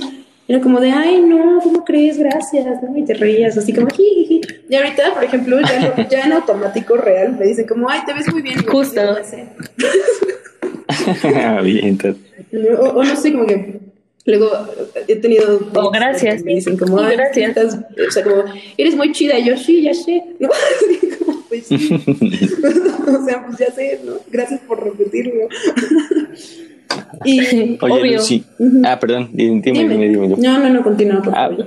Bueno, quería, quería preguntarte y enlazando todos los conceptos que, que nos has arrojado dentro de este podcast y fuera también, a que trabajes mucho con los sentimientos y bueno, a, a quererte eh, a ti misma, pero tú cómo lo, tú cómo lo proyectas a, a tu proyecto emprendedor sobre la ropa y todo, porque también he visto que en el, el- mezclas como los colores, ¿no? Que tienen como ahí muchos, muchas, muchos colores mezclados y luego tienes como tu propia, eh, tu propia técnica, pero tú cómo lo proyectarías o cómo lo definirías. Uf, a ver. Pues, o sea, claro, definitivamente una cosa es como la parte ilustrativa y el trabajo artístico y otra cosa es como el Ujú. negocio, ¿no?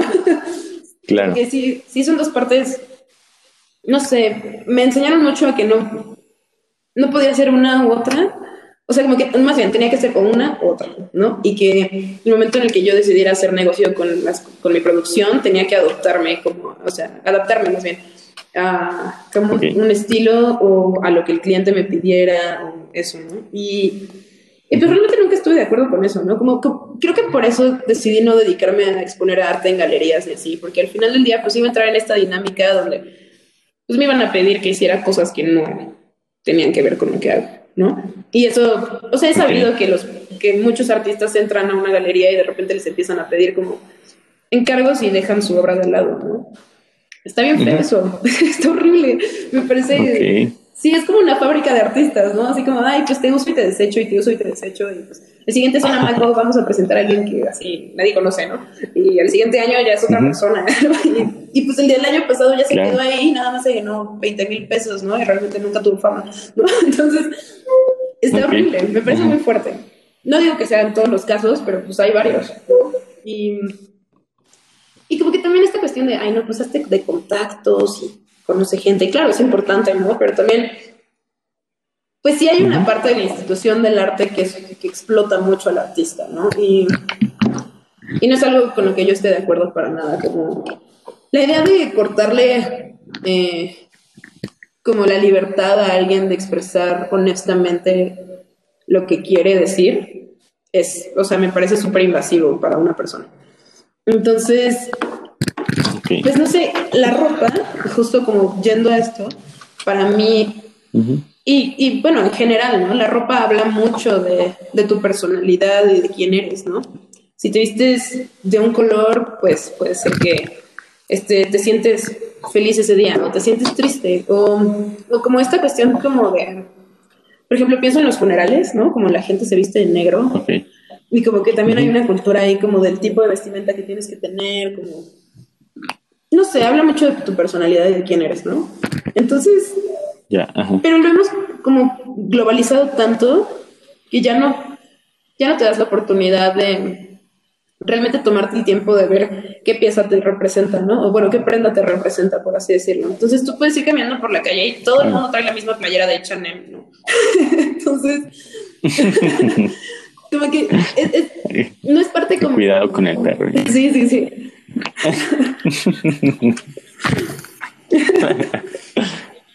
Ay, perdón, perdón, perdón, perdón. Pues nada, Ustedes disculpen, ¿no? ejemplo, Principalmente. intento crear con las piezas de ropa que hago, que realmente no las hago, o sea, como las playeras y así, es buscar que, pues mis ilustraciones, así como llegan a un punto de empatía con las personas, pues puedan usarlas y decir como, Claro. güey, pues así también me siento yo, ¿no? O sea, como que me- deja de ser una cuestión de diseño, porque no considero que sea un diseño, sino creo que más bien es arte que se puede usar. Y hay un concepto justo de alrededor de eso, que es como arte que, se, que, que puedes bueno. vestir, ¿no? Por así decirlo.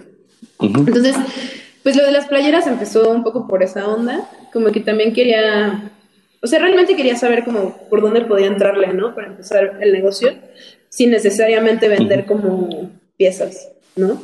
Lo de los prints, por ejemplo, Ok. fue así un, un, un gran atinado ahí como imprimir prints, porque pues las personas lo tienen en su casa, es un tipo de arte barato, o sea, como, bueno, accesible, pues, y, o sea, no es como comprar un cuadro que te cuesta 20 mil pesos, compras un print que te cuesta 300, ¿no? Y, pues, es- es Sí, sí, claro. Y, y de todas maneras el fin cumple con su fin, ¿no? O sea, está firmado, está bien impreso, es una ilustración digital, eso no le quita valor, o sea, como que yo antes pensaba que la ilustración digital quitaba valor a la pieza, porque era digital No. y realmente no le quita valor, Ujú. ¿no?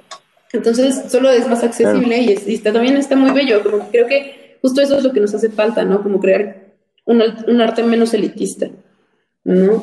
Entonces, pues por ahí va. También, la verdad es que mis precios no son fijos como tal, o sea, como que también soy consciente de que tengo muchos clientes que tal vez no, no tienen el dinero para pagar lo que cuestan mis cosas y pues intento siempre adaptarme porque quiero, quiero que las personas las tengan, ¿no? Entonces, pues a veces sí es así como, "Ay, güey, pues ¿qué presupuesto tienes? Ah, pues tengo, no sé, 100 varos, ¿no? Obviamente, o sea, también, si sé que no tienes 100 varos, pues no te voy a decir, pa, güey, ¿no? O sea, como, pero pues, pues lo que quieras. Un viaje del metro. Yo tengo cinco pesos. ¿Qué me ofreces con cinco pesos? Esta mujer ya. Entonces, Un boletito. De Para que te regreses a tu casa, mami. Apenas. Ok. O sea, me gusta bordar en, Wow. en chamarras, ¿no? Y, y ya he hecho varias por encargo. Y justo como que la idea de, de pedir la chamarra bordada por encargo, pues va mucho de, pues, ¿qué te representa a ti, no? ¿Y qué quieres tener en, en- en lo que usas, no? Entonces, he bordado desde frases, o sea, con frases de Ok. canciones o mascotas, ¿no? Que pues tampoco es mi hit, ¿no? Pero estas personas la quieren y está bien, ¿no? O sea, como, pues cada quien usa lo que quiere. Si quieres la carita de tu perrito ahí así gigantesco, pues increíble, qué bueno, ¿no? Eso es lo que para ti es importante. Y justo es respetar, ¿no? Como que yo no puedo decirle a mi cliente como, no estudié, cua- yo estudié... O sea, güey, yo no estudié para hacer estas tonterías, ¿no? Pues no manches, ¿no? Pues es lo que le importa. Yo no hago eso. Tienes que respetarlo, ¿no? Y, y así como a mí me gustaría que me respeten. Entonces, este, Claro. pues lo de las chamarras bordadas me, me parece muy, pues muy padre. O sea, al final del día es, es- aprendo mucho. O sea, aprendo mucho de las personas, aprendo mucho de los procesos, aprendo mucho de la frustración, aprendo mucho de la disciplina que tengo que tener, aprendo mucho de, de que no todo siempre va a salir como quieres y también aprendo mucho de que no siempre a las personas les va a gustar lo que hiciste, ¿no? Que eso es otra. Porque uno luego entra en un canal así de, ay, no, pues es que yo soy el mejor del mundo y a mí nadie me va a decir que no hagan las cosas bien. Pues no, obviamente hay veces donde no hacen las cosas bien, ¿no? o no como la otra persona esperaba. No, y aparte, ¿sabes qué? Está Porque bien que tengas un estilo Claro que es muy fácil comprar la chamarra bordada en Zara, ¿no? Está bien. Pero pues, Entonces, exacto. Pero no va a haber algo en Sara de lo a que yo a hacer quiero y, y no va a tener el mismo O sea, las sentimiento, ¿no? chamarras que ya estén hechas y se vendan ya hechas, pero van a tener bordadas ilustraciones que ya, que ya están en el Instagram, ¿no? Que específicamente son tres que están casi hasta abajo, que son las reflexiones de cuarentena, son como postales chiquitas, y esas van a ser bordadas en chamarras. Entonces, pues a Buenísimo. ver qué tal. Wow. Ok. Sí, es Lucía-Palma-Arte. Si puedes volvernos a decir tu Instagram, Ok, va. por fin, Lu. O la lucha. Y pueden buscarla como la lucha, va más fácil, les va a salir. Ok. Pues muchas gracias, Lu. Estamos muy contentos, muy agradecidos contigo por recibirnos, por atendernos, por transmitirnos todo esto bonito que hoy nos has dado desde experiencias que como bien dijiste, o sea, de verdad sí era un camino emocional en el cual ibas a irnos explicando tu trabajo y de verdad creo que eso no es nada fácil. ¿no? Abrir tu sentido emocional. Y pues nada, yo pues aquí estoy, por Ah, favor. feliz. Siempre. Si llegas a ocupar alguna historia, puedo, puedo compartirte sin Sí. problemas lo de Paquito Cabeza. Si era Paquito Cabeza, ¿verdad? De verdad, sin problema. Y eso para mí ya está sanado, pero creo que sí es una historia, me interesa y de hecho por eso empezó Pixie, porque me interesa compartirlo. No es algo que se tiene que quedar en mí, porque esto que me pasó hoy a mí te puede servir a ti, Lucía, mañana, te puede servir a ti, Gustavo, mañana. Entonces, si llegas a ocupar algo, aquí estoy con toda la confianza y ya sabes que Claro. podemos echar el chisme sabroso y te cuento de todo y podemos ayudar a alguien. Yo también aquí estoy gracias siempre para lo que necesiten. Y creo que eso es parte importante también, como que nos cerramos mucho así de, ah, no, pues ya terminó esto y pues ya no le vuelvo, vuelvo a hablar, ¿no? sí, exacto. Y no, pues realmente no, o sea, como conectar con las personas es bien importante, ¿no? Y justo espero que Sale, todo bye. lo que platiqué hoy Ajá. le pueda servir a alguien para lo que sea, ¿no? Ya sea que le abra los ojos de una relación Ajá. que no funciona, que les ayude a sanar alguna parte, que puedan ver mis ilustraciones y decir como, no manches, sí, güey, ¿no? Sí. Entonces, claro. Sí, vean su trabajo, chequen, chequen Sí, y, me mándenle pasó, un mensaje sí, también. Sean me siempre pasó. amables, como dice hecho- Sinaí, siempre amables con, con Sí, claro. por favor. Traten a las personas Claro, porque con además Lucía por siempre te va a a, recibir todo con ser una vivo, trátenlo con amabilidad. A, a ella no la, no la conocía, no nos conocíamos de hecho, y de hecho la, la vez que me, que me ilustraste, sí, sí fue así de no inventes y que, ¿qué tal y no me contesta? sí soy. ¿Qué tal y le caigo mal? no? El gusto, Nah. sí soy, sí No, y- soy. Y, hasta eso, pues muy, muy Pero, chida, pues, Lucy. Muchas gracias por estar aquí. Eh, Muchas, muchas gracias por aceptar todo. Dale. Y yo quiero agregar algo antes de que cerremos. Eh, quiero dejar eh, las puertas abiertas, quizás, de arroba anónimo-mexicano-gb. Si necesitan ayuda o sentirse escuchados o algo, eh, por favor déjenos un mensaje. Vamos a estar recibiendo mensajes, leyéndolos y si es posible buscar ayuda juntos y mi perfil personal Claro. también ahí. Gus, porfa, si puedes compartirlo. Y pues aquí estamos, por favor, no, no esperen hasta el último momento. Y queremos dejarle eso, las puertas abiertas para que se expresen. con Yo también nosotros les abro las puertas Si necesitan de mi ayuda, corazón. pues aquí estamos. Los chavos, buena onda.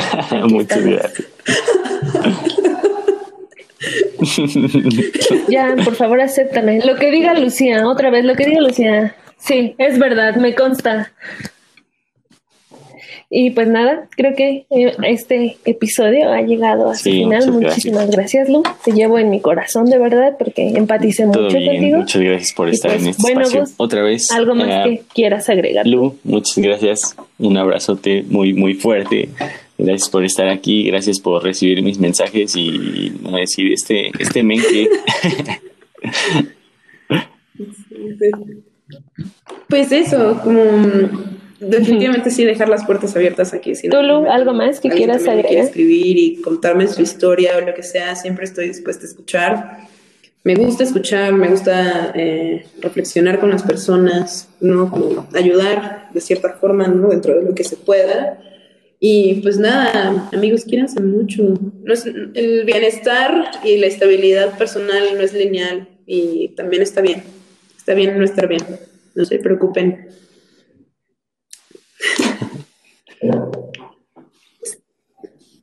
Exacto. Y Desahóguense, por favor, sálvense, sálvense. Eso es todo, sálvense. Bueno, muchachos locos, ha llegado a su fin. Muchas gracias. Los quiero mucho. Gracias por escucharnos. Ustedes de aquel lado de los audífonos. Y esto llega algo por el día de hoy. Gracias, chicos. Bye. Bye.